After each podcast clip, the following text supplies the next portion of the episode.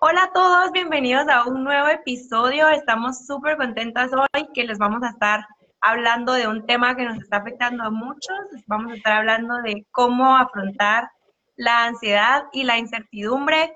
Soy Anita y aquí me acompaña también San y Marisa. ¿Cómo están, chicas?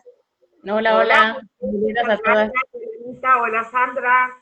Hola, gracias por acompañarnos, Marisa. La verdad que estábamos súper emocionadas de que ya fuera este día, porque es un tema que nos ha estado dando vueltas a todas y en mayor o menor medida creo que necesitamos aprender a cómo gestionar las emociones y cómo gestionar ahorita la incertidumbre que el COVID nos trae como lo quitas. Así es. Y que es una emoción, realmente la hemos visto mucho como negativa, obviamente es una emoción que no todas queremos sentir, pero es una emoción al final que hoy la vivimos por el por la pandemia, pero también puede venir la ansiedad, puede venir la incertidumbre por muchas más de otras situaciones que vivamos en pareja, en familia, en el trabajo, eh, muchísimas otras situaciones nos podrán desatar estas emociones y al final creo que nuestro cuerpo nos da esas señales de qué es lo que está pasando en nosotros y ya queda también una parte de nosotras de cómo trabajarlo, cómo identificarlo. Ya Marisa nos contarás pues cómo abordarlo también, pero creo que podemos partir de también no verlo de entrada como algo negativo, sino más bien cómo aprendemos de la incertidumbre, cómo aprendemos de la ansiedad, cómo la manejamos y cómo hasta podríamos darle la vuelta y también jugarla a nuestro favor, ¿verdad? Así que bueno, dando ya la entrada a la entrevista, quiero presentarles oficialmente a Marisa Linder. Ella es una psicóloga clínica con más de 20 años de experiencia y hoy está con nosotras para aportarnos su conocimiento, darnos tips, darnos todas las recomendaciones desde el lado de, toda su experiencia. Aprovechémosla y bienvenida, Marisa. Gracias, Anita. ¿Ya empezamos? Empezamos. Empezamos, el tema es ansiedad e incertidumbre. Voy a entrar un poquito a definir qué es ansiedad e incertidumbre y después entramos a cómo estamos viviendo estos temas dentro de la pandemia y del COVID. Déjenme silenciar mi teléfono, que se me olvidó. Perfecto.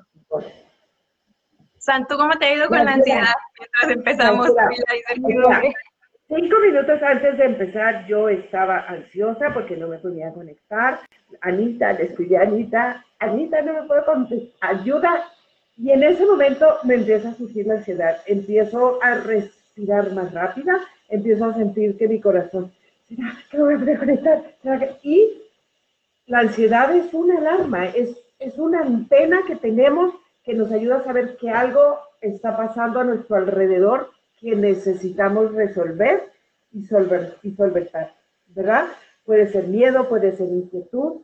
Sin embargo, a veces puedo sudar, a veces puedo estar inquieto. Por ejemplo, voy camino al aeropuerto y un accidente enfrente y de repente yo empiezo a pasar el tiempo y el tráfico no camina y voy a perder el avión. Voy a perder el avión.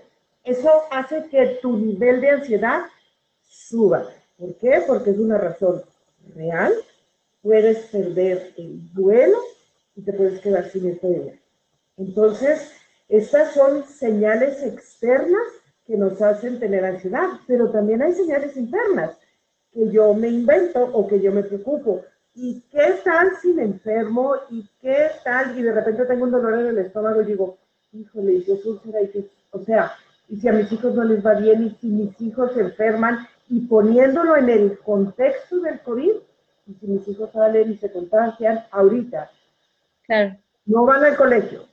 Y si van al colegio, y cuando empiecen el colegio, ¿y cómo lo voy a hacer? Y si se enferman, y el gel, y empiezo a generar internamente señales de ansiedad que yo me invento. Entonces, tengo las dos partes.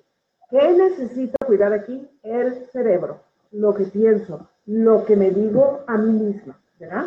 Entonces, esta sería la ansiedad la incertidumbre. Sí, perdóname que te interrumpa. No sé si escuchan un sonido un poquito em, como que se distorsiona tu voz, Marisa. No sé. Vamos a preguntar si alguien de las chicas nos puede decir si nos escuchan bien. Chicas, bienvenidas. si nos pueden contar si se escucha bien. Sí, para que podamos subirlo al podcast y, y, se escuche perfecto. O puedo traer audífonos, tal vez funcione mejor.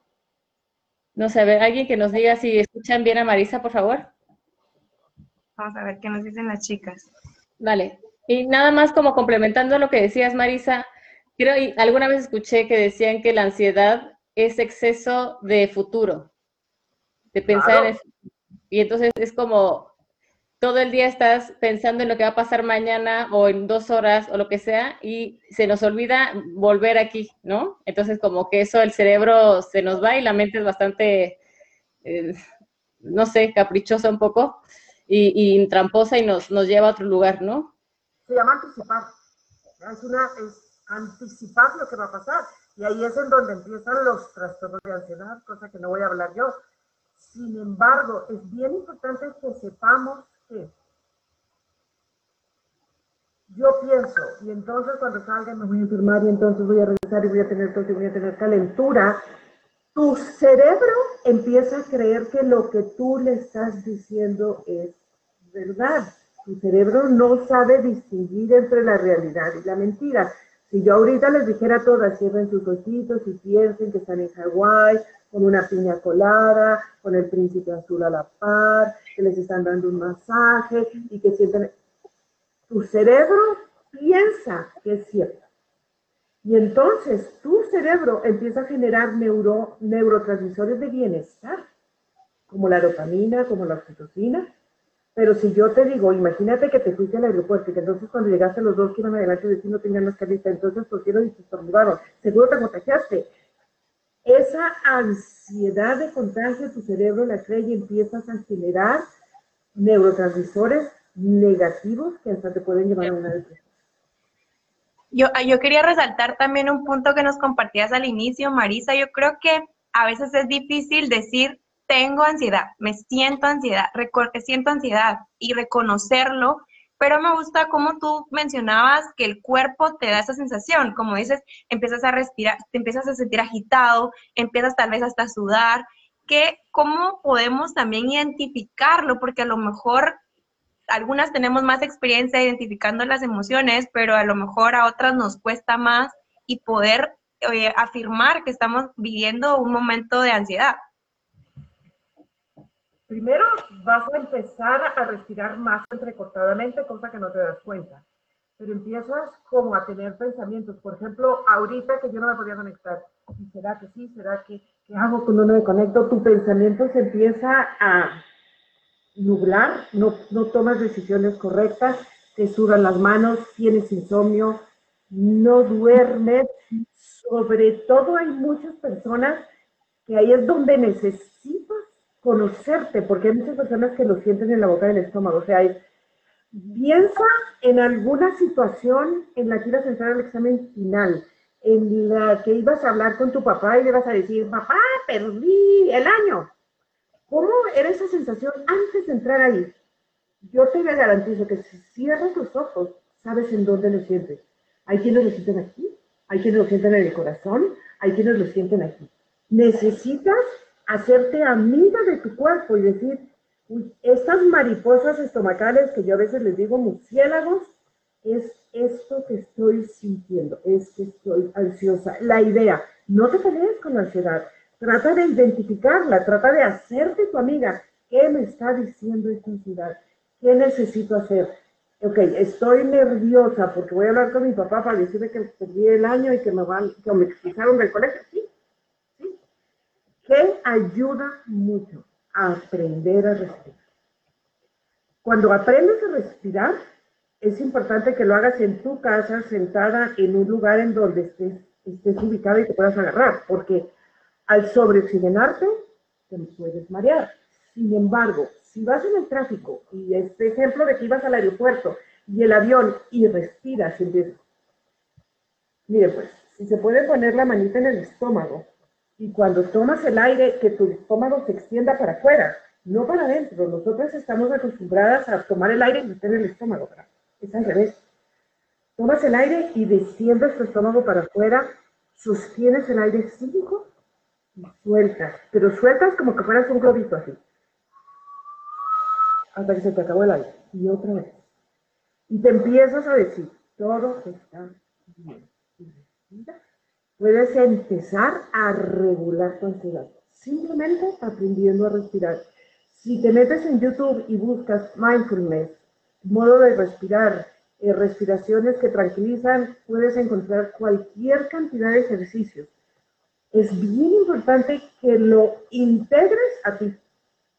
Que si vas en el tráfico, que si estás en la puerta y vas a hablar con tu papá, empieces a respirar. Quiero decirte, cuando estás ahí, ni te acuerdas. O sea, yo ahorita que estaba, que sí tiempo, que no.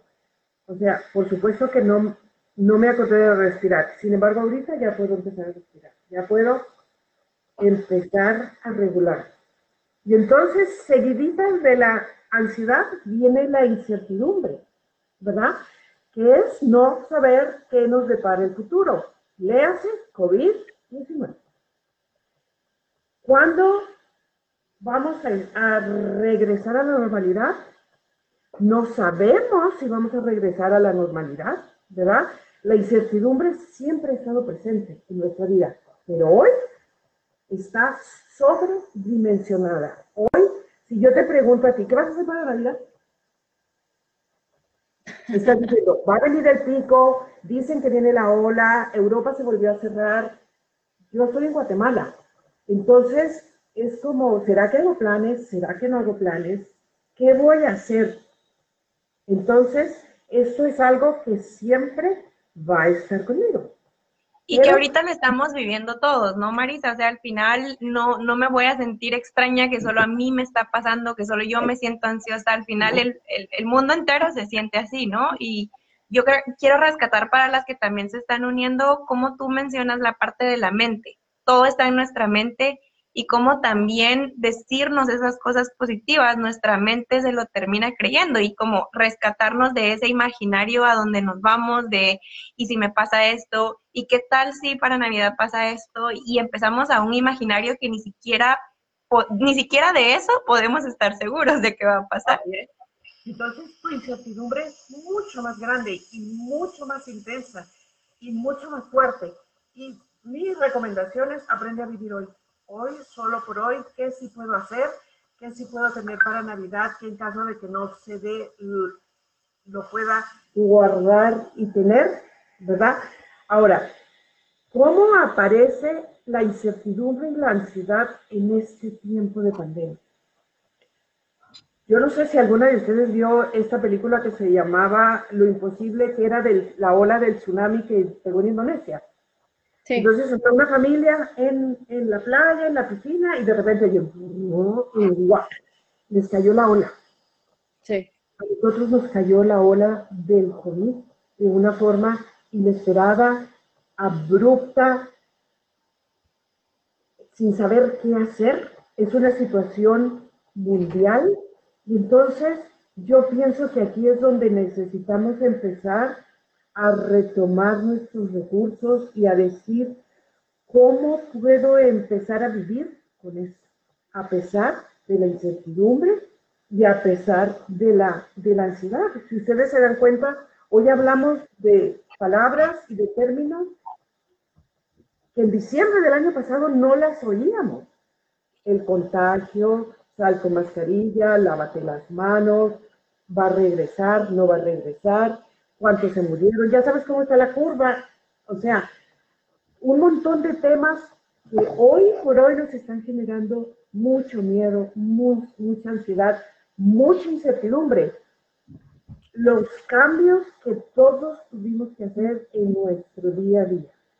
Antes tú salías, ibas, ibas, ibas al colegio, estabas a los niños, ibas a trabajar o a tu rutina, y de la noche a la mañana estás en confinamiento con tus hijos, con tu marido, con tu mamá, con las personas con las que, o sola, o sola, ¿verdad? Y entonces empezamos a tener todas estas sensaciones y todas estas emociones que necesitamos empezar a regularlas y a decir, sí tengo miedo, sí estoy asustada, sí está pasando esto. Y entonces, ¿cómo te vas a regular? ¿Cómo vas a empezar a vivir tu día a día con esta incertidumbre y con esta ansiedad. ¿Y cuál sería ahí el manejo adecuado, Marisa? Ya que pues sabemos que nos sentimos así, ya lo hemos reconocido, ¿cuál sería la siguiente etapa de cómo manejarlo? Ok. Primero lo identificas y le pones nombre. Después miras si te sobrepasa. Si es algo que te sobrepasa, habla con alguien. Trata de compartirlo con alguien. Es importante que lo compartas con alguien que te escuche y que te pueda entender Después, revisa si está interfiriendo en tu día a día. ¿Te paralizó? ¿Entraste como en un estado de que la ansiedad es tan intensa porque estás tan anticipada que dices, híjole, no sé qué va a pasar? Y entonces eso hace que estés dándole la vuelta a lo mismo. Entonces, es importante que, que entendamos, yo hoy no sé nada de nada de lo que va a pasar, ni siquiera sé lo que va a pasar mañana. Bueno, pero es que, perdona que te interrumpa, pero siento que esta parte de, de no saber nada es que nunca la hemos sabido. O sea, al final la incertidumbre siempre ha estado con nosotros, pero siempre pensamos que de una forma tenemos control de algo, ¿no? Entonces, lo que decías del aeropuerto, nunca sabes, por ejemplo, la verdad, si un día te van a correr el trabajo o no. O sea, a mí me han corrido el trabajo y yo ese día llegué bien feliz con mi café y de repente es como de, ven, vamos a hablar, y es como, ¿cómo? ¿Sabes? O sea, jamás me imaginé.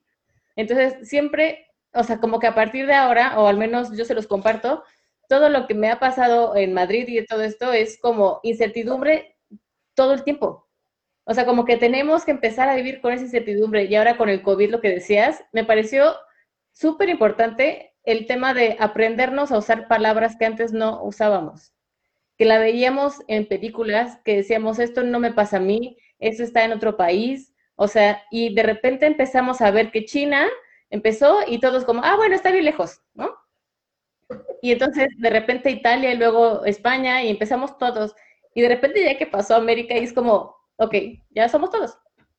Y entonces como que obviamente la vibra está muy alrededor de qué va a pasar mañana, no lo sé. Pero la idea es que entendamos que nunca lo hemos sabido. Ahora, hay una diferencia, Sandra. La diferencia es, te despidieron del trabajo, pero todo lo demás está bien. Tus papás, claro. ¿me entiendes? O sea, había una plataforma en la que, ok, no tengo trabajo, pero puedo ir al gimnasio. No tengo trabajo, pero puedo ir a ver a mis amigas. Puedo viajar. O sea, puedo reinventarme. Esta plataforma se nos movió a todos en todos los aspectos de tu vida. Y aquí es donde tú necesitas empezar a ver para adentro y empezar a decir qué recursos internos tengo yo para solucionar esto. Entonces, así como tú me cuentas, Sandra, hay un montón de situaciones que yo garantizo que si todas hablamos, todas hemos pasado por un momento así. O me despidieron, o me dieron el diagnóstico de que una persona muy cercana estaba muy enferma, que se iba a morir, que me cambiaron de trabajo y me voy a ir a otro país. O sea, estas situaciones las hemos vivido todos y es parte de nuestra incertidumbre. Sin embargo, hoy la incertidumbre es como el colegio, el trabajo, mis papás, ¿qué voy a, ¿con quién me voy a reunir?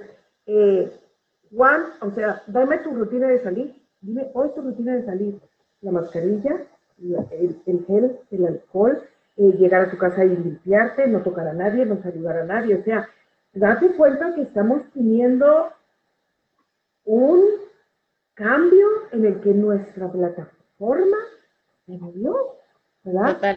Entonces, ¿cómo nos vamos a cuidar? Yo pienso, primero, cuídate de lo que ves. Cuida las redes sociales. Trata de organizar tu vida dentro de tu casa. Mira lo que piensas. Lo más importante es lo que piensas. O sea, ¿no te parece impactante que tú misma puedas generar ansiedad que pueda llegar a darte un ataque de pánico y de ansiedad en el que pares en el hospital solo por lo que piensas? Solo por lo que piensas.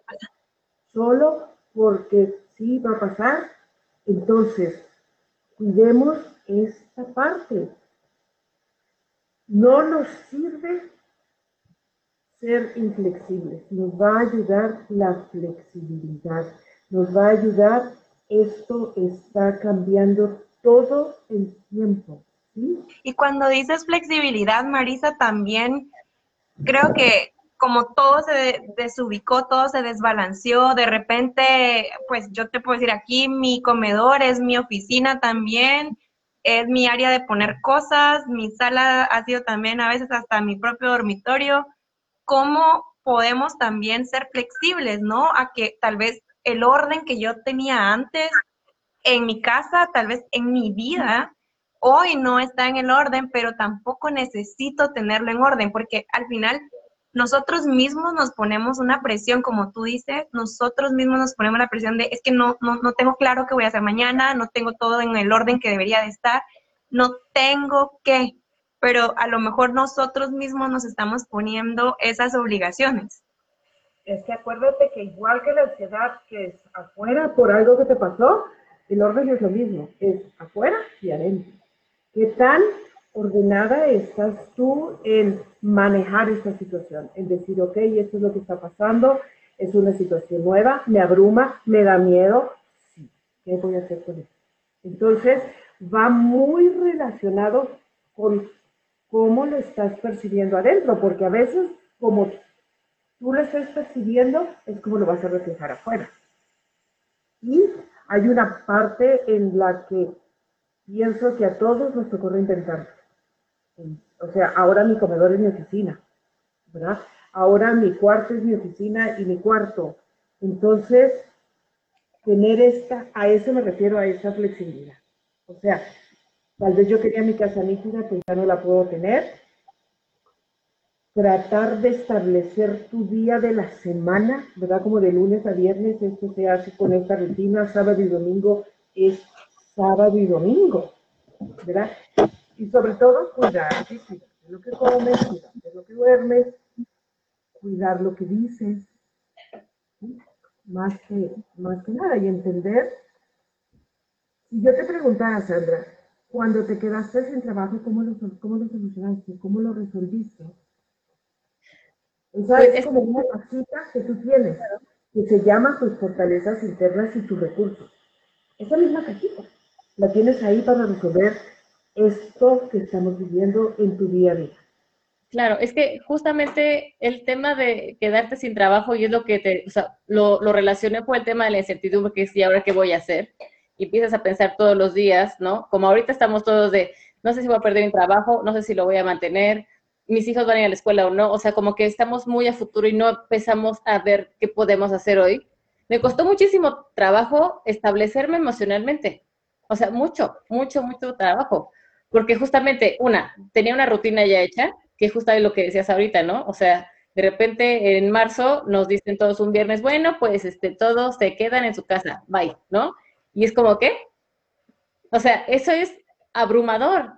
O sea, no sabes cómo manejar el ya no tengo que levantarme temprano porque hago dos horas al trabajo o una hora, los niños a la escuela, el desayuno, o sea, lo que tú dices me hace súper sentido porque tienes que establecer ese día. Y a mí me costó mucho trabajo establecerme. O sea, yo me despertaba a las 10 de la mañana, 11. Yo decía, ay, no, pues ya, ¿para qué me despierto temprano? ¿No? Y entonces todo tu día empieza a no tener una estructura y eso al final te genera más ansiedad porque no te estás sintiendo ni productiva, no estás em, manejando mejor las emociones y al final cambias también tu sueño, tus horas de comida, todo. Entonces creo que perdón, a lo mejor también se nos olvida como que solo restamos, ¿no? Como que se nos olvida también lo que ganamos, como ese cambio de perspectiva de decir, ok, ahora puedo hacer ejercicio, pues antes no podía, ahora puedo salir con Jack a caminar a la hora que quiera, como que también siempre tendemos a enfocarnos en lo que perdemos. Claro. Y como decía Marisa al inicio, ¿verdad? Darle la vuelta al pensamiento y esas fortalezas internas que me gustaría que, que también nos contaras más de qué realmente es esa fortaleza interna, porque hay cosas en nosotras que nunca cambian, a pesar de que todo está desequilibrado, hay, hay esas cosas internas que nos, de las que nos podemos agarrar y que no cambian. Y creo que tú nos puedes contar más, Marita, de, de, qué, de qué podemos anclarnos en este barco sin rumbo. brevemente les cuento. Eh, no sé si ustedes han leído un libro que se llama El hombre en busca de sentido de Víctor Frankl. Víctor Frankl era empezando la Segunda Guerra Mundial, cuando empieza la persecución de los judíos. Él era judío, su esposa era judía, y empieza la persecución ¿sí? con los judíos. Lo llevan a un campo de concentración. Él era un psiquiatra muy afamado. Y entonces él se empieza a dar cuenta que en el campo de concentración habían presos que se morían y presos que no. Y empieza, ¿cómo se pueden morir estos y estos dos y todos estamos iguales? Ninguno comemos, todos tenemos, nos amarramos los zapatos con alambre, nadie, nadie tiene nada, no, no tenemos, o sea, dormimos aquí en barracas, es una vida infrahumana. Entonces él se empieza a preguntar y descubre que la única libertad que nadie te puede quitar es tu decisión de feliz. Es tu decisión interna. Y entonces él empezó a preguntarle a los que estaban sobreviviendo y le decía, no, mira, es que yo cuando salga de aquí, esperanza, voy a poner una panadería y entonces voy a trabajar de la panadería. No, yo cuando salga de aquí, eh, me voy a contar con mi mamá y vamos a hacer esto. Los que no tenían esperanza eran los que tenían. Ese es su recurso interno es Nadie te lo puede construir, pero nadie te lo puede quitar. Entonces está lo que te dices, sí voy a poder, sí voy a salir, esto va a pasar. Miren, no sabemos cuándo, pero va a pasar. Va a pasar. Y cuando pase, yo voy a estar bien. Mantén tus conexiones emocionales con las personas importantes de tu afecto. No pierdas la conexión. No los puedes ver físicamente, pero gracias a Dios existe la tecnología. Zoom, WhatsApp, júntate, reúnete con las personas que quieres. Lo que es importante para ti, lo que, cuál es tu sentido de vida, porque entonces lo que Víctor Frankl encontró es cuál es el sentido que yo le estoy dando a mi vida. Y pueden quitar todo menos eso. Mira lo que tienes. Como decías tú, Anita, ¿qué tienes? ¿Qué sí hay? Aquí todos los que estamos conectados tenemos internet, tenemos computadora y tenemos un lugar en donde estamos resguardadas. Gracias. Empezar a dar gracias por lo que sí hay. Cuando tú das gracias y tú dices, Marisa me dijo que diera gracias y entonces, ¿qué voy a dar gracias? Si estoy encerrada, si el COVID sigue en el pico, si no sé cuánto, si se está muriendo la gente, pero tu cerebro empieza, ¿por qué poder dar gracias? ¿Por qué? Y empiezas a, a, a decir, bueno, eh, tengo una casa, tu cerebro empieza a generar neurotransmisores de bienestar, ¿sabes? Entonces, la gratitud es una parte muy importante de este encierro, de este, gracias porque tengo una cama donde dormir, porque tengo agua caliente, porque tengo para hacer un café. Si no tengo trabajo, ¿cómo me puedo reinventar? ¿Cómo puedo hacer un emprendimiento? O sea, ¿cómo empezar a la creatividad para reinventar? Esos son tus recursos internos para empezar a pasar por aquí. En mi, en mi caso muy particular, Dios es una fuente, una fuerza que a mí siempre me ayuda a, pensar que hay un Dios arriba de mí que me cuida, que me provee y que está ahí para mí. Esos vienen a ser tus recursos interiores. Y que son al final los que se mantienen a lo largo del tiempo, ¿no? Son de acceso, de, de, acceso ilimitado, porque al final pues puedes acercarte a tu familia, puedes acercarte a una llamada. Acá lo hemos vivido, con San lo hemos vivido, como el, llevamos tres semanas en, este, en esta comunidad y lo que hemos sentido, esa, esa reenergía que hemos sentido de conectarnos con personas que no hemos visto, de conectarnos en el video, poner una fecha de el domingo nos vamos a ver, el domingo vamos a tener un momento social y al final es encontrar alternativas, ¿verdad? Y me, me hiciste recordar también un, ese estudio famoso que hizo Harvard de más de 80 años, es del, creo que es el estudio más largo que han hecho y miraban cómo después de esos 80 años, ¿quién, ¿qué había hecho que las personas con mayor salud prevalecieran, verdad? Después de tantos años gozaran de tanta salud. y a la conclusión que llegaron fue la calidad de sus relaciones intrapersonales. Ese era el único factor de mayor bienestar después de 80 años. Imagínate, entonces creo que es, algo que no nos lo creemos del poder que puede tener eh, la, gratitud, el poder que puede tener las relaciones interpersonales, ¿verdad? Y ahorita que decías de la, de la gratitud, justamente de, no, que decía que de la gratitud, que justo decías eso, me pareció igual un punto mágico, porque de las cosas que a mí me sirvieron mucho fue eso. O sea, era todos los días terminar el día agradeciendo por lo que tenía y empezar el día agradeciendo por lo que iba a hacer. Entonces, desde agradecer, tengo un cafecito, tengo un pancito, tengo salud, o sea, mis papás también, mis hermanas, ¿sabes? Y eso, como dicen, la gratitud es la, la forma en la que tu vibración es la más alta y tus células y como dicen neurotransmisores son los más altos, porque justamente generas felicidad, ¿no? Casi, casi felicidad Y al hacer esto, y, como dice Anita, mantener tus vínculos de afecto y mantener a tus seres queridos juntos y amigos y, y tener esta red de apoyo de personas y tener la gratitud y ver lo que sí hay en mi vida, lo que sí tengo, mi cerebro empieza a generar neurotransmisores de bienestar y obviamente mi ansiedad baja, ¿sabes? O sea, es mucho de lo que yo pienso que me va a pasar. Y la incertidumbre sí se sumó. Hay, si lo buscan en, en Google y ponen solo por hoy, es una frase que usan las personas que están en recuperación. Dice, solo por hoy no me voy a preocupar. Solo por hoy no voy a tratar de resolver el problema de mi vida. Solo por hoy me voy a concentrar en lo que me hace feliz. Solo por hoy voy a tener un corazón agradecido. Yo muchas veces a mis pacientes les digo, solo por media hora, no, no te vayas al hoy, solo por media hora voy a estar en paz. Solo por media hora me voy a concentrar, solo. Y cuando termine la media hora, ¿por qué media hora? Y cuando sentiste, pasaste el día en paz. En paz. Entonces, es el COVID el que me está generando la ansiedad y la incertidumbre, soy yo. ¿Cuál es mi responsabilidad ante esto? Eso nos atacó a todos.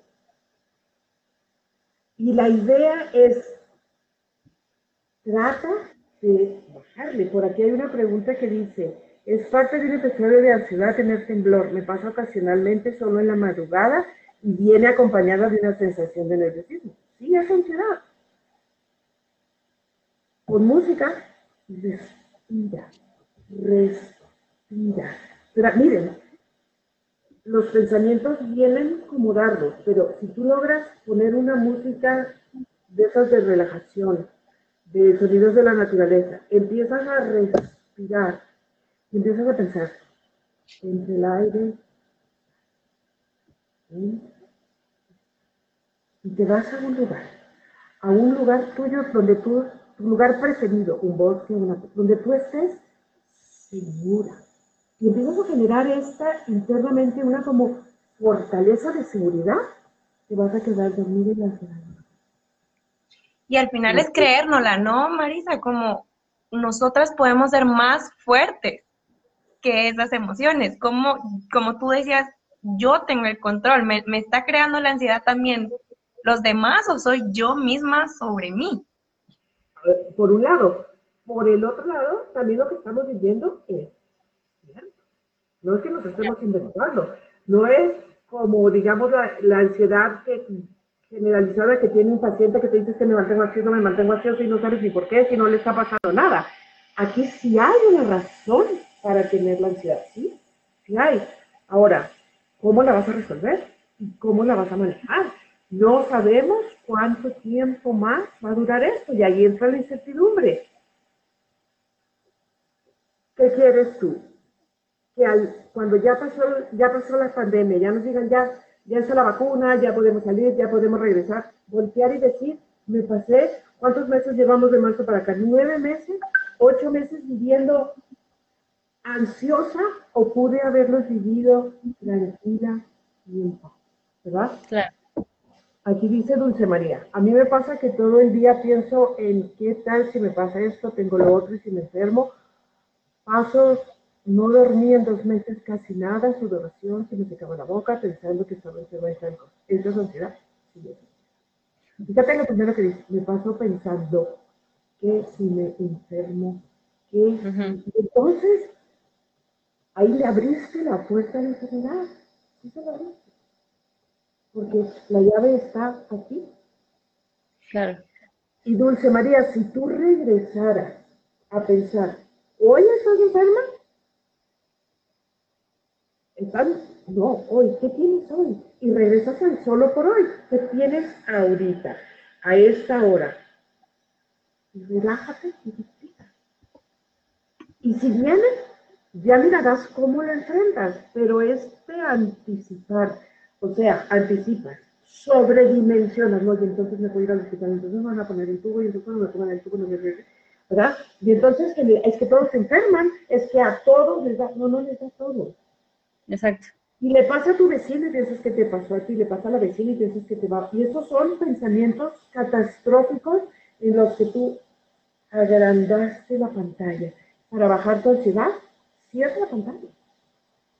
Yo creo que em, rescatando lo que, lo que tú nos decías de qué hacer, ¿verdad? Eh, pues tener flexibilidad, tratando de ir recapitulando también, tener flexibilidad, sacar esas fortalezas internas, cosas que se mantienen fijas, nuestros amigos, nuestra, la gratitud, la respiración. Ahora bien, ¿qué puedo evitar, Marisa? ¿Qué, ¿Qué también necesito dejar de hacer? Porque al principio mencionabas también las redes sociales, a lo mejor la sobreinformación.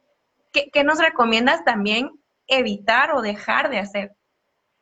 Yo evitaría las noticias, o sea, oye, un noticiero que para ti sea confiable, uno, ponte tiempo límite en el tiempo que estás metido en las redes oyendo, pregúntate, acuérdense esto de las fake news, cuántas cosas estamos oyendo que no son reales. Y otra vez, enfocas, o sea, hay gente que sabemos que es alarmista, hay gente que sabemos por naturaleza que es tóxica. No es que toca de gente. Claro. o sea, evita a esas personas tóxicas que ya viste y esto va a pasar, o sea, y es el fin del mundo y no, no, no te ayuda. Enfócate en lo que sí puedes hacer. Exacto.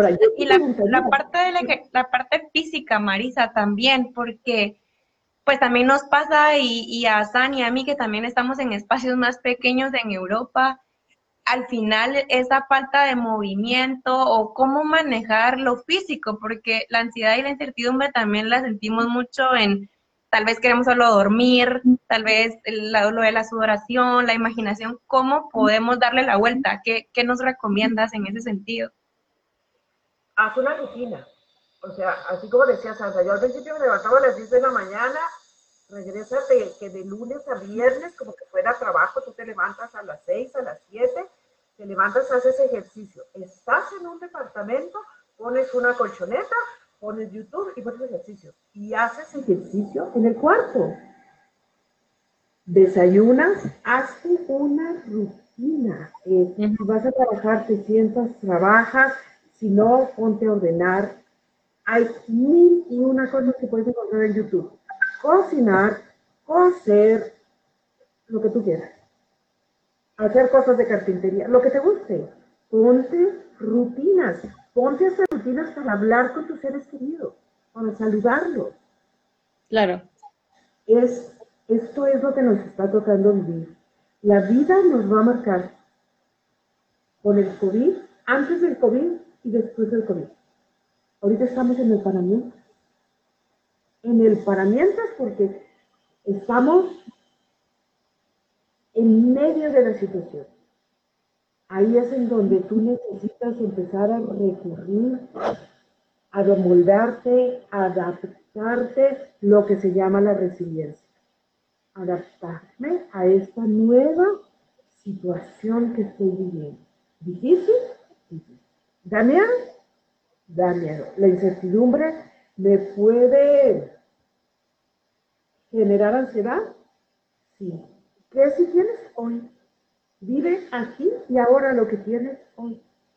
Claro, pero por ejemplo, yo he hablado con varias mujeres y de, mi familia y de mis amigas así, y me decían, es que a veces me genera ansiedad no tener nada que hacer, porque no hay nada más que hacer. O sea, a veces como que buscar el, el curso, es que, es que tengo que, o sea, esa frase de es que tengo que hacer algo productivo en el día, es que tengo que, no sé, limpiar toda la casa, tengo que eh, aprender a cocinar, tengo que hacer algo con mi día porque si no, se fue, ¿sabes? Como también darnos permiso, el no tienes que hacer nada, a lo mejor quieres leer un libro, o a lo mejor quieres echarte a dormir, o a lo mejor, no sé, ver qué pasa la gente en la ventana. O sea, siento que a veces nos exigimos de más y eso también nos puede generar ansiedad de no sé qué voy a hacer conmigo. Déjate tú mañana. Hoy no sé qué hacer. Ok. Está el autocuidado personal. ¿verdad? En este autocuidado personal, no se trata de que yo haga como el conejito Duracell, hace, hace, hace, hace, tengo que hacer, hacer, tengo que cocinar y luego tengo que ir y luego tengo que ordenar y, y luego tengo que trabajar. No, dentro del autocuidado está tu descanso. Dentro del autocuidado está, me voy a echar una serie de Netflix. Dentro del autocuidado está, me voy a dormir un rato. Ahora, ¿qué necesito yo? Necesitas esta conexión. ¿Qué me está pidiendo mi cuerpo ahorita? ¿Me quiero ir a leer una novela? Vete a leer una novela. ¿Me quieres ir a ver un rato la tele? Vete a ver un rato la tele. O sea, hay que la flexibilidad. No necesitas estar haciendo todo el tiempo para sentirte bien contigo misma. Necesitas adaptarte a, a todo esto, ¿me entiendes? Porque si no, vas a empezar otra vez con la ansiedad de, es que no estoy haciendo nada. Exacto. Como no estoy haciendo nada, entonces soy improductiva y como soy improductiva, entonces no sirvo. Entonces, mira cómo, cómo es como, como una bola de nieve que empieza tu cerebro como una bola de repente ya vas ahí arrastrando la cobija diciendo es que, es que no hago nada, es que me floja. Y, o sea, el autocuidado. Y al final es un, es un lenguaje interno, ¿no? Porque al final más las que son mamás y a lo mejor están también teniendo que poner esa imagen ante los niños y estás a lo mejor tú sola lidiando esa batalla, ¿cómo también podemos dirigir ese lenguaje interno y, partiendo de esa gratitud, la respiración, también el lenguaje interno de qué cosas nos decimos a nosotras mismas, qué ejercicios nos recomiendas? O sea, tengo permiso de estar enojada, tengo permiso de estar aburrida, tengo permiso de no saber qué hacer con esta situación, tengo permiso de estar harta. No tienes que darle una imagen de perfección a tus hijos, no, no. Está bien, está bien que te caigas, está bien que te gane el miedo, está bien, está bien que a los siete meses te sientes a llorar y digas, no sé qué va a pasar, y, y que tus hijos te vean, está bien, está bien. Básicamente, Anita, eres de carne y hueso, eres humana, no eres la superwoman, la mujer maravilla que tiene que enseñarles, no, no, no, no. Si tú les quieres enseñar a tus hijos inteligencia emocional, enséñales que te caíste. Enséñale que estás asustada, que estás aburrida. Que te vas a levantar, sí, me voy a levantar, hijo, pero ahorita estoy estoy preocupada. Yo creo que vivimos en esa, en esa presión de, de tener que mostrar la cara bien al mundo, de, de no poder de, decir y reconocer, me siento mal, me siento triste, me siento preocupada. ¿Y qué voy a hacer? No sé. O sea, yo creo que también nos cuesta poder decir, no lo sé. Dime o, quién o decir esa- esos sentimientos negati- negativos que al final tal vez vivimos en, er- en esa represión también de emociones y no nos dejamos sentir. Y no quiere decir que con dejarnos sentir ya nos fuimos a la depresión y nos tiramos al abandono, es solo dejarnos que fluya esa emoción, atenderla y pues ya irnos ayudando con estos ejercicios, ¿no? Te puedes dar Claro. permiso un día de quedarte en la cama y decir, hoy no sé qué hacer, no sé, no sé, me sobrepasa, me sobrepasa. O sea, yo tuve una sobrina que hace como tres meses, su mamá tenía cáncer, pero se contagió de COVID paró en el hospital y se murió. Ella, ella tiene dos hijos chiquitos, uno como de 10 y una como de 7 horas. Y me decía, es que no quiero que los niños me vean llorar. ¿Y por qué no?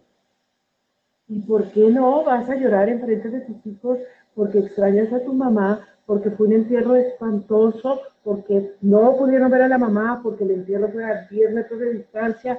¿Por qué no puedes enseñarles a tus hijos que ellos también pueden llorar? Súper consejo, sí. sí. somos, somos, humanas al final, como tú decías, no estamos hechos de emociones. Y no son ni buenas ni malas, ahí están para decirte algo. O sea, y en la medida en la que tú le transmitas esta parte de tus hijos, les estás dando el permiso de que ellos también se sientan con miedo, que no sepan qué hacer y que lo aprendan a resolver. Y que viene la parte de decirlo también, ¿no? Porque yo creo que nos compartías también lo importante de decirlo y compartirlo con alguien o también cómo identificar en qué momento ya necesito pedir ayuda o a lo mejor pues ya no lo puedo manejar yo, sino necesito acudir a un experto, por ejemplo, acudir con, un psicólogo. Eh, esa parte de hablarlo, que también a veces nos da pena o, nos sentimos avergonzadas, como, como dice Dulce, no es que estemos enfermas, no es que sea algo malo. Eh, ¿cómo, ¿Cómo abordar o cómo saber también en qué momento tengo que pedir ya ayuda porque no lo estoy manejando bien? Cuando la ansiedad domina tu vida. Mm. Cuando no es un ratito, no, no es que ahorita con una respiración y ya, no, sino todo el tiempo estoy aquí pensando, me sobrepasa, no pienso con claridad, no tomo decisiones con claridad, todo el tiempo estoy ansiosa, todo el tiempo estoy con esa sensación en mi cuerpo y te quitó la vida. ¿Quién controla quién? Es normal tener ansiedad, es normal que todos estemos, es tu, antena. Pero si esta antena no se apaga, y no te deja dormir, y no te deja comer, y no te deja disfrutar de lo que sí tienes, es momento de recurrir a Es momento de hablar con alguien. Ahora, es bien importante que revises con quién vas a hablar. Claro. Supuesto que un profesional o un terapeuta es lo ideal. Si bajamos de nivel, o sea que no estoy pensando en un terapeuta, Necesitas ser una persona que tenga la capacidad de contenerte emocionalmente. ¿Qué quiero decir con eso? Estoy agobiada. No puedo estar con mis hijos. Ya no los aguanto. Ya no aguanto el homeschooling. Quiero sacar a mi marido por el balcón. Y quiero decir, ay, no, no esperes tanto, eres una exagerada. Tú necesitas a alguien que te contenga y te diga, puedo entender lo difícil que es para ti Puedo entender qué has pensado, cómo lo quieres arreglar. Eh, o sea, empezar a tener este diálogo, a veces solo necesitas desahogarte, solo necesitas que alguien te reciba las palabras y te diga, sí, es horrible, sí, es horrible, sí, sí, sí. Te contiene, te da un abracito así virtual en ese momento y dice, ya va a pasar, ¿sabes? O sea, sí, nos está pasando a todos, pero mira, ¿qué crees que te podría ayudar? Eh, tal vez cierra la puerta de tu cuarto una hora y que nadie te moleste. O sea, pero sí, es una persona que te entienda, que te contenga, que no te critique. Es que mira, ah, pero no, pero si tú yo, pero es que yo sí, mira, es que yo sí tengo cinco hijos, es que aquí no cabe nadie, o sea, no. Cuida a quién se lo vas a ir. Y en la medida en la que te desahogues, vas a ver que la ciudad también va. Y qué buen consejo también para, para, si estamos del otro lado, también de escuchar y de recibir cuando alguien nos comparte algo que está pasando. A mí me pasa que a veces yo quisiera tener la varita mágica para resolverle a, alguien que quiero, ¿no? O quisiera decirle algo para que ya esté feliz, o quisiera, y tampoco es que eso sea necesario, ¿no? Sino como tú dices, como abrazar ese, esa esto que te están compartiendo, sentir que tienes, mostrar que tienes empatía, que lo puedes imaginar cómo se siente y a lo mejor no es que lo tengas que resolver, pero solo con haber escuchado, haber que mostrado esa empatía, ya estás ayudando también a alguien, porque al final es un círculo, ¿no? O sea, un día tú ayudas a alguien, otro día esa persona te escucha a ti y, en ese círculo vivimos. Claro. Cuando yo estoy escuchando a alguien y empiezo a pensar, ¿qué le voy a decir? Hijo le solucionó, hijo le dijo, o sea, te vas, te vas y ya no la oíste porque le estás queriendo dar la solución. Y solamente empiezas a decir, sí, qué difícil debe de ser para ella, tratarte de poner en sus zapatos, ¿verdad? Al final, generalmente no queremos una receta, no queremos una solución, solo es como que llegamos con un globo lleno de problemas y yo quiero que tú seas el recipiente donde yo me pueda hacer. Le han hecho preguntas a, a personas que han pasado por duelos. Y entonces ya después de que muertes fuertes, muertes muy, muy, muy impresionantes, le dicen, oye, ¿de qué es de lo que más te acuerdas del momento de, del funeral? ¿Te acuerdas de las personas? Y, la respuesta es, yo no me acuerdo de nadie. Yo, la única persona que me acuerdo que estuvo conmigo fue mi amiga Juanita, que se paró junto a mí, me puso la mano en el hombre y no dijo una. Y ahí se quedó. Y ahí se quedó. No me pronunció ni una palabra yo sentí que estaba conmigo. ¿Qué me dijeron las personas? No ¿Qué sostiene? La presencia. claro. Volvemos al tema de las relaciones, ¿no? Y, y, ese, y, ese, y eso que tenemos también al alcance, tal vez ahorita físico no, pero es una palabra de alguien que te escuche, que te, con quien te puedas distraer y al final eso también lo recuerda, tal vez no es tu mejor amiga, tal vez nos ha pasado, hemos conocido, por ejemplo, en la comunidad muchas personas que tal vez ni siquiera conocíamos, pero se siente también que alguien esté ahí, te esté viendo, te esté escuchando y al final creas ese sentimiento de, como tú dices, vaciar lo que, lo, lo que estoy cargando yo sola y volverme a recargar. Una pregunta que tenía Jolie es, ¿algún sociólogo, psicólogo, perdón, con especialidad CBT? Para trabajar esto. No sé si Jolie nos pregunta si, es, si necesita buscar un psicólogo así o es, no sé qué es CBT. Eso es la conducta, es como un conductista, es, ¿verdad? Ah se usa mucho para trabajar con trastornos de la conducta y de la conducta alimentaria mucho, ¿verdad?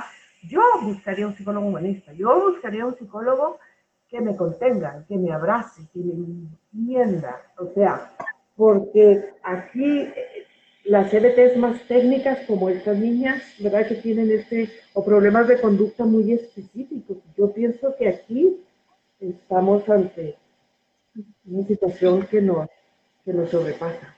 Y hablando de psicólogo, Marisa, yo creo que también es un tema, yo creo que últimamente se ha adaptado mejor, pero también ir al psicólogo en muchos casos está tachado, me parece. En, culturalmente en otros países tal vez no tanto, pero tal vez para las que no han experimentado la parte de, de una terapia de psicólogo, tal vez quitar ese tabú y cuéntanos qué, como en tus palabras, ¿qué es ir al psicólogo? Porque yo creo que las que no, cuando recién no lo hemos vivido, yo me recuerdo la primera vez que fui al psicólogo, es como, me sentía nerviosa, eh, sentía que, qué tengo que decir, eh, cómo lo tengo que hacer, y si me va a estar preguntando y yo no me recuerdo, como que creo que hay una ansiedad o hasta una mala percepción de lo que es ir a una terapia.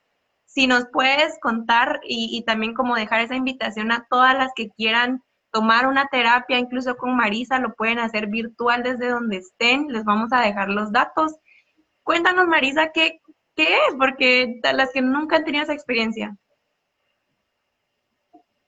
Ir a una terapia es ir a sentarte con una persona que no te va a juzgar, que no te va a criticar y que todos en algún momento hemos enfrentado situaciones difíciles, dolorosas, porque nadie viene de una familia y de unos papás normales nadie. O sea, digamos no normales, sino funcionales. Todos venimos con heridas, con carencias, con máscaras.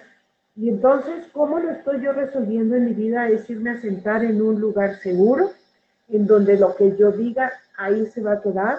La postura del psicólogo, de la psicóloga, simplemente es ser este acompañante en tu experiencia de vida y, y, tratar de cómo lo puedes arreglar tú, cómo lo puedes hacer. Esto que yo te decía, o sea, esta contención de puedo entender que para ti sea difícil y entonces a veces hay que buscar atrás qué aprendiste, cómo fue la historia en tu casa, porque es la forma en la que lo estás resolviendo, ¿verdad? O sea, en mi opinión muy personal, pienso que en algún momento todos tenemos que sentarnos en una terapia y resolver, porque nadie viene del lugar perfecto. Todos hemos sido lastimados, heridos, unos más, otros menos, ¿verdad?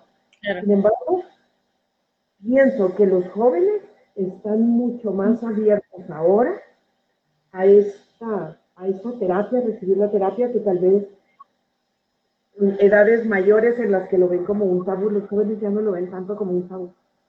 Incluso países que te digo que ya están incorporando clases de educación emocional, muy ligado al tema pues, de psicología, inteligencia emocional, por lo mismo de que se ha visto que mucho del factor del bienestar psicológico, de salud física, de éxito, incluso relacionado a éxito, va muy ligado a esa inteligencia que se le agregan a las emociones. Y al final, mucho de lo que somos hoy se formó cuando estábamos chiquitos. Y si a los chiquitos, a los eh, de niños, no aprendemos todo esto, todo este tema de las emociones, cómo manejarnos, pues se nos hace más difícil de, de adultos. Yo creo que Stan y yo podemos dar testigo de, de lo lo liberador que es también tener un espacio de invertir en tu terapia. Yo lo veo como un, una inversión para conocerme, una inversión para aprender cómo manejar las distintas cosas que experimento en mi vida. No sé, tú, San, si también puedes compartirnos para, para las que no han tenido esta experiencia aún. Yo llevo, llevo en terapia, creo que desde los 20 años, tengo 36. Y cada vez soy más fan de ir a terapia. ¿Cómo? ¿Marisa? ¿Ya? A ver. Ya, ya, ya. Te oigo, pero no te mueves. Ok. Eh, bueno, les decía que yo hace mucho llevo, voy a terapia y lo que me encanta es que alguna vez mi hermana me dijo que era de valientes pedir ayuda, porque a veces uno piensa que es débil por decir ya no puedo. Y cuando entendí esa frase y me hizo súper clic en la cabeza, desde ahí fui y no he parado, o sea, aunque esté hasta acá, llevo, o sea, mis terapeutas son mexicanas y lo hago por Skype y, y de verdad que si no fueran por ellas, yo no sé dónde estaría ahorita, porque justamente es ese acompañamiento que, que una amiga, claro que te lo da, pero cuando es un experto tiene otras herramientas. Entonces, te puede dar más claridad por dónde va. O sea, creo que ese es el súper, súper, uno de los valores que tiene ir al, terapeuta, pero es que tienen estudios, tienen eh, las herramientas claras para cada proceso. Y eso me hace toda la diferencia. Y, yo lo, lo recomiendo, lo avalo, que de verdad necesitamos todos tener un terapeuta de la mano porque de verdad a veces es imposible que tu círculo cercano que decías, a lo mejor mis mejores amigas o mi mamá siempre van a tener unos brazos abiertos para mí, pero a lo mejor ellas también están pasando la mal.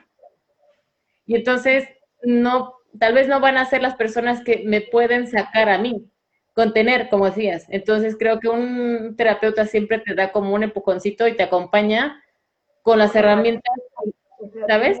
conocimiento de cómo hacerlo, ¿verdad? Solo le quisiera contestar a Dulce que dice, exacto, no estoy enferma de nada. Mi mente está estancada en eso y deseo salir ya de esta ansiedad porque como dicen, he perdido bastante tiempo en eso. Tengo tres hijos en edad escolar y para mí sí ha sido un caos. Todo el día la casa llena de libros y libretas, preguntas, cuando ya teníamos todas nuestras rutinas. Dulce, no te pelees con el caos. O sea, dentro de este caos que estás viviendo, donde yo hablaba de ser flexible, ¿qué puedes flexibilizar? ¿Sí es un caos tu casa? Sí. Hay libros por todos lados. Sí. No te pelees con eso. Porque en lo que percibo que tú estás tratando de cambiar el caos, los libros, el desorden, tu ansiedad se va se me pico. Ayuda, esto es lo que hay. ¿verdad? O sea, y si hay caos, pues hay caos y, trata, como yo decía al principio, reconcíliate con esto, reconcíliate con esta situación, reconcíliate con, si es si es caótico, sí. Tener tres niños en edad escolar es difícil, sí, Ponernos menos presiones, ¿no? Sí. O sea, la rutina se nos rompió todo. Entonces, ¿cómo puedes reinventar una nueva rutina dentro de lo que estás viviendo? Y dentro de esta nueva rutina vas a tener caos. ¿Sí? Porque es una casa, no es un colegio, no es una piscina, es una casa. Que estamos adaptando como colegio, como sí, y como lugar para hacer ejercicio, y como lugar para descansar. O sea, se volvió, la casa se volvió multitareas. Yo creo que eso te ayudaría un montón. Genial. Excelente consejo.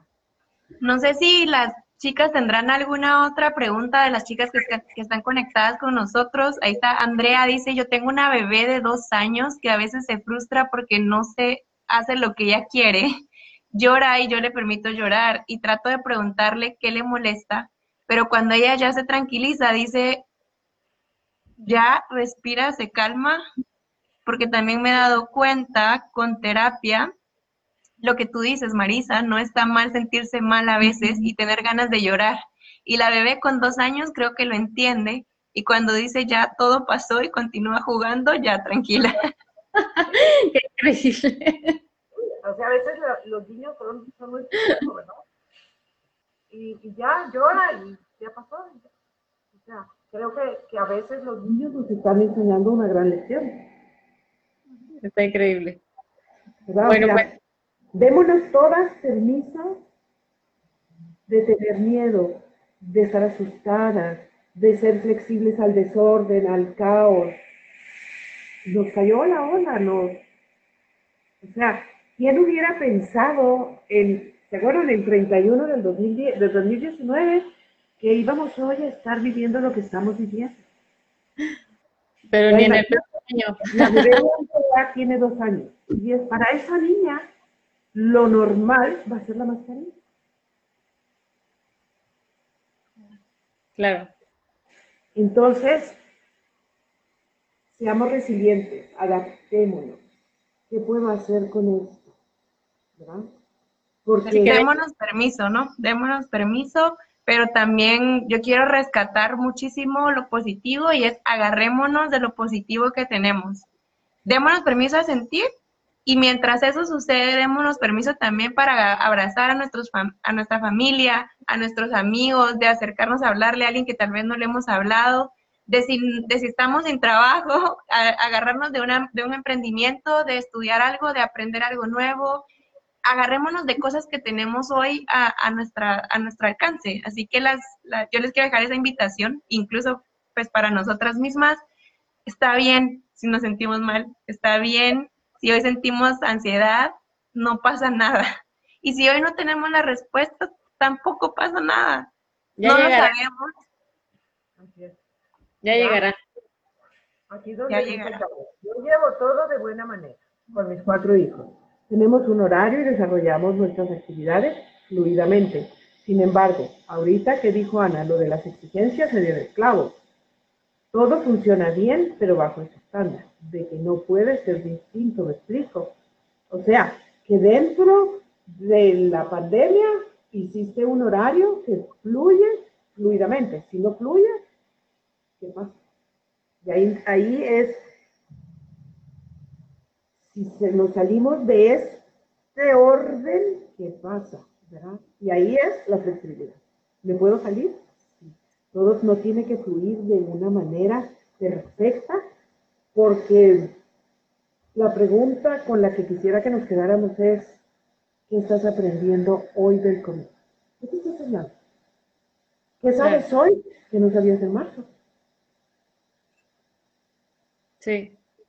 Y yo yo creo que para, cerrar por mi parte, eh, para mí esto me ha enseñado a aprender a que no tengo el control de nada. Y, eso es súper complicado aprenderlo. Lo que decías de las rutinas, que si no controlo a mis hijos, a mi marido, a mi perro, a todo. Y eso de dejar soltar, mm, lo trabajo todos los días, pero estoy siempre con el pensamiento de mi terapeuta que me dijo, planea con hoy, mañana quién sabe. Entonces, eso me ha aliviado y me ha quitado muchos pesos de encima en estos días. Y les agradezco a todas que hayan compartido, que hayan estado con nosotras. Anita, ¿quieres cerrar con algo? No, yo quiero agradecerle a Marisa de verdad por toda la preparación también para esta charla, por acompañarnos, abrirnos las puertas de tu casa, ¿verdad? Para conectarnos hoy. Estoy segura que todas las chicas que nos acompañaron ahorita y quien lo escuche después se va a beneficiar de, todos estos consejos. Nos vas a dejar reflexionando muchísimo. Esperamos darle continuidad el domingo en nuestro café virtual. De verdad, muchísimas gracias Marisa y gracias a todas por también haberse dado el espacio de escuchar y de aprender junto a nosotros. Muchísimas gracias y un abrazo para todas. Un abrazo para todas y gracias por la invitación.